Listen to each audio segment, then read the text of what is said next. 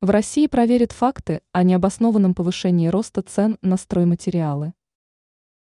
Даже повышение заработной платы строительным специалистам не так сильно увеличивает размер стоимости недвижимости, как повышение цен на строительные материалы.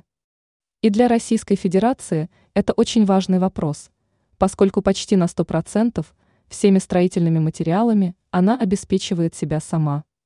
Еще в начале второго квартала текущего года – крупные застройщики поднимали тему о бесконтрольном повышении цен на стальную арматуру, и этот процесс продолжается. Как сообщает ТАСС, вице-премьер РФ Марат Хуснулин в неформальной обстановке на выставке «Россия» сообщил, что вскоре начнется проверка по этому поводу. И правительство Российской Федерации уже дало поручение Федеральной антимонопольной службе ФАС начать расследование причин повышения цен на строительные материалы.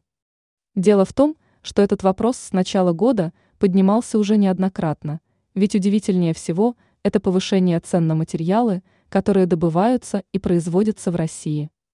Складывается ситуация, как и с автомобильным топливом, когда на внутреннем рынке топливо начали продавать по экспортным ценам. И в случае с топливом, после ряда проверок, удалось нормализовать ситуацию и цены планомерно начали снижаться. Судя по всему, по такому же сценарию пойдет ситуация со строительными материалами, будет запрещен их экспорт, и тогда на внутреннем рынке цены снизятся.